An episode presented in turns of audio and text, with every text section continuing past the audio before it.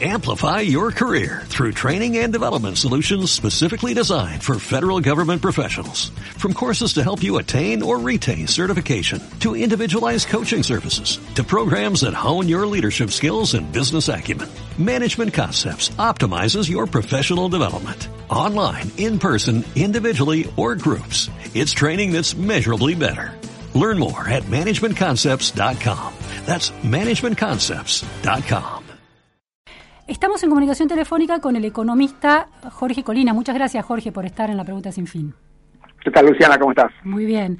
Jorge es eh, economista de eh, IDESA, del think tank IDESA. Queremos entender la gravedad de la situación a partir de las medidas y las repercusiones de esas medidas en todo el sistema financiero y económico.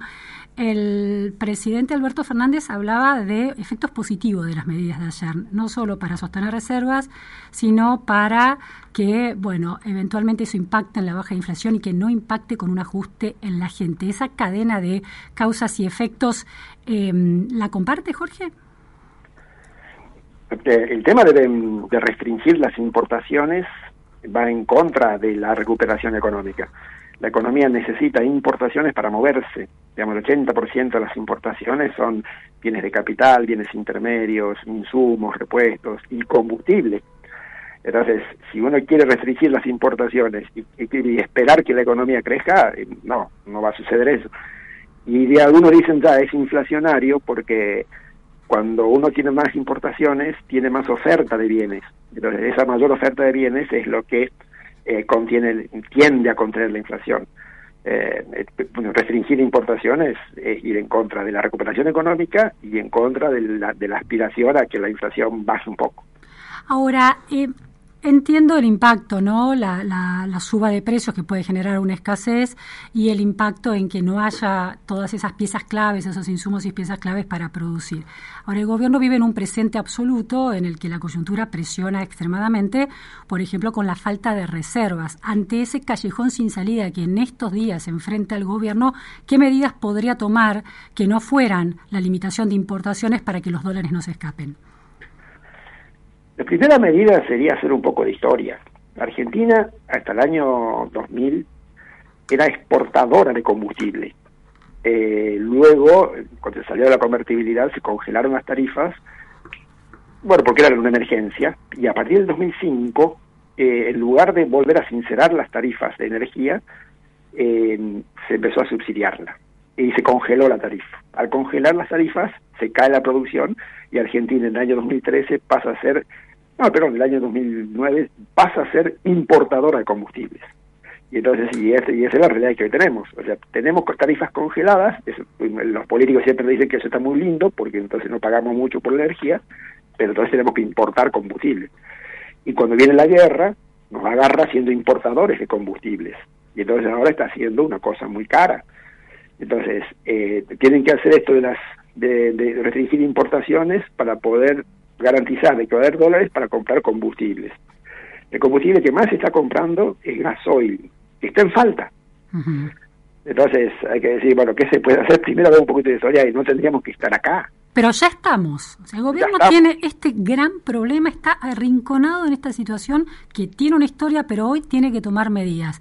¿Cuál sería una medida más efectiva y al mismo tiempo menos eh, dañina que el de restringir importaciones. ¿Qué medidas posibles, con qué otras herramientas cuenta el gobierno para no generar un círculo tan vicioso y tan dañino?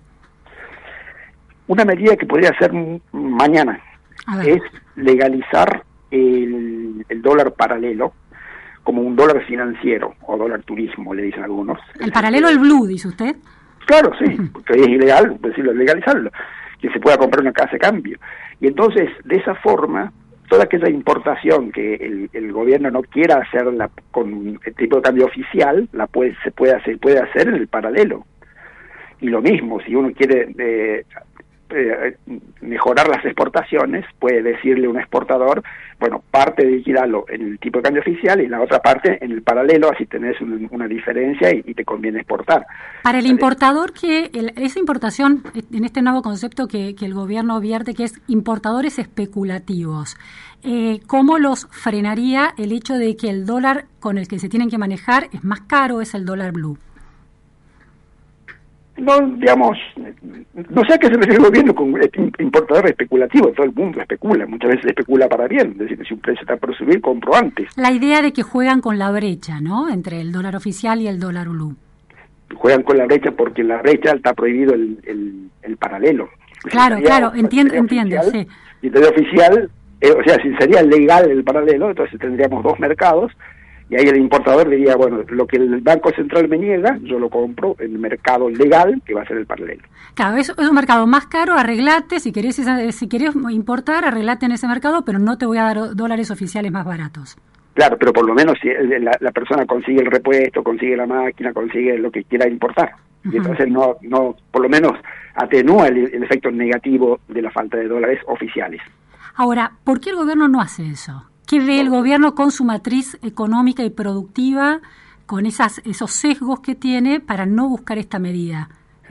La verdad, yo creo personalmente, ya una opinión personal, es el kirchnerismo nunca quiso hacer esto y siempre quiso cepo, es decir, el orden oficial y nada más, y lo demás que sea ilegal. Y me parece que este gobierno está dentro de la misma lógica esta y no la quiere, no quiere salir de esto como para ser condescendiente con la vicepresidenta, pero me parece que es, poco práctico esto de tener solamente el tipo de cambio oficial y el Banco Central diciendo quién no importa y quién no. sería mucho mejor tener los dos mercados en donde, bueno, eh, donde pues, si el Banco Central dice que no, la gente puede ir al mercado paralelo legal y ahí transar. ¿No es una, el, el, el hecho de legalizar el dólar paralelo no sería una suerte de devaluación de hecho Sería una suerte de devaluación de hecho, pero sería una suerte de sinceramiento. Porque hoy, digamos, eh, un importador no puede acceder al, dólar paralelo porque no es legal. De otra forma, eh, sacaríamos presión, digamos.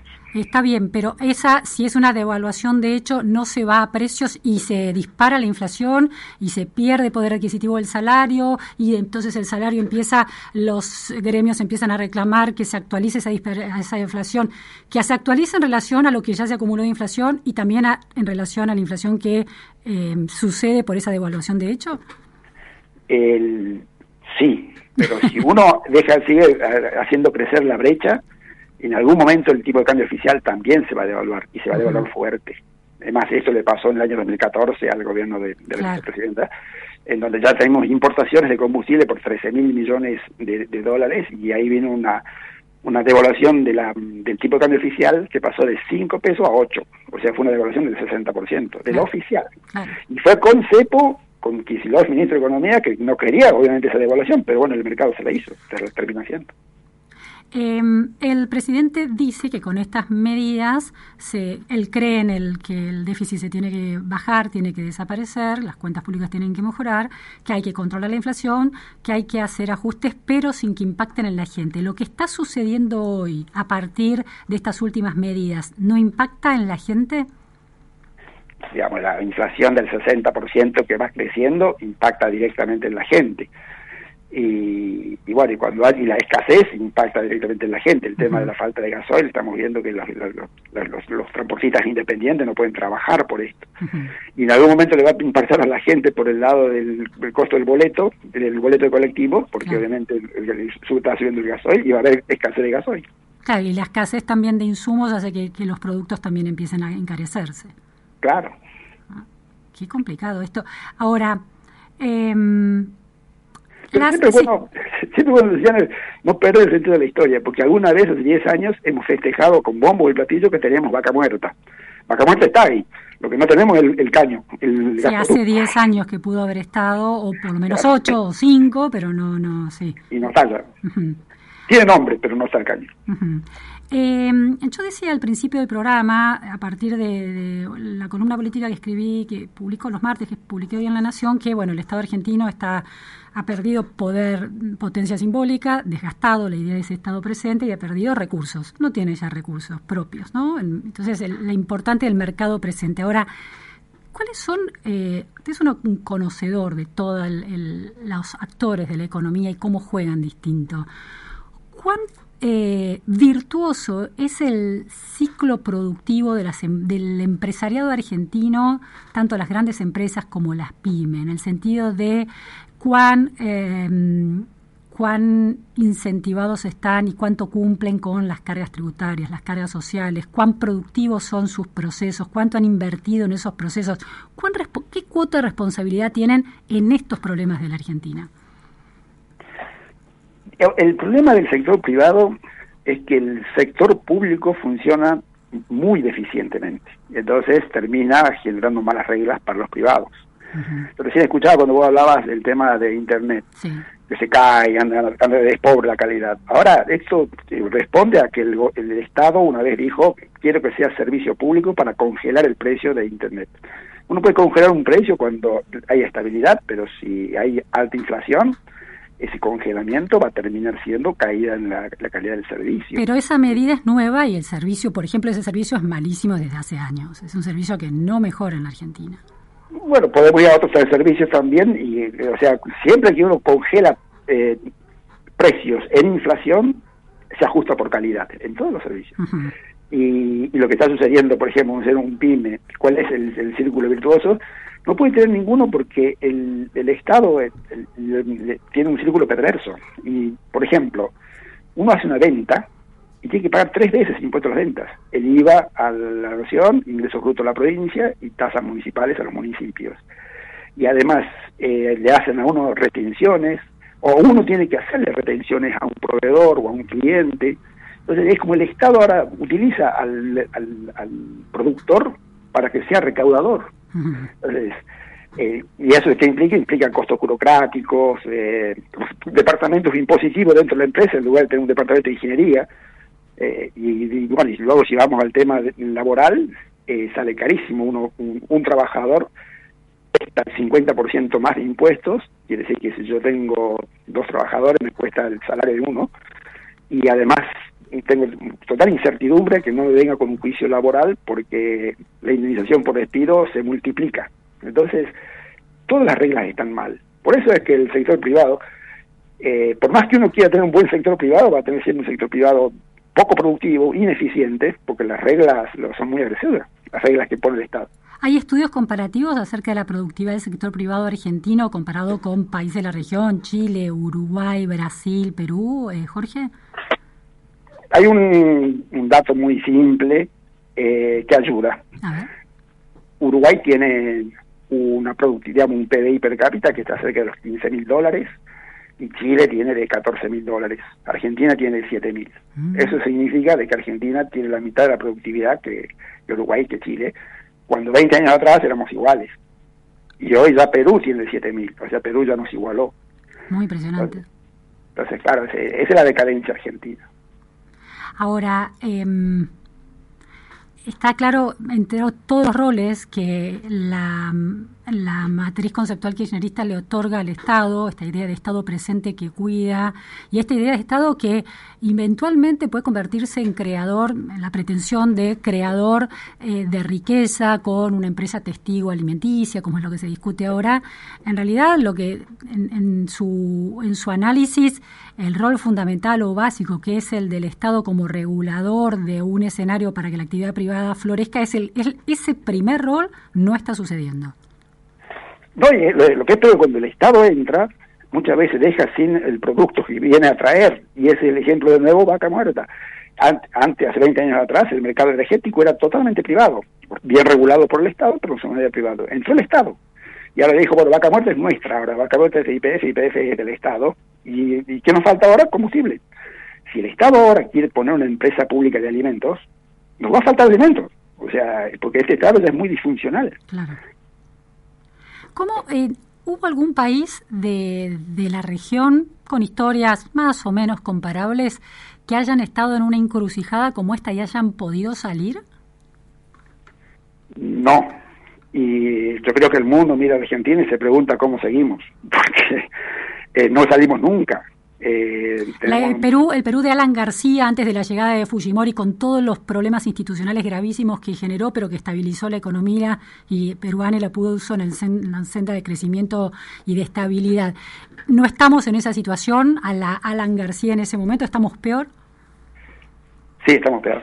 Porque... Porque hemos vuelto a la década del 80, hemos vuelto al, al momento de estancamiento, informalidad y alta inflación y es el único país, sacando Venezuela, que también tiene un problema severo, el único país de Sudamérica que tiene este problema de alta inflación y que no, no, no lo ve es Argentina. ¿Qué, ustedes, bueno, desde IDESA analizan estas cuestiones. ¿Qué mm, en un proyecto, en un plan económico de un futuro gobierno, esta idea de plan de estabilidad y reformas claves como tributaria, como eh, laboral, coinciden con esa, con esa, ese marco, por lo menos que se va empezando a delinear?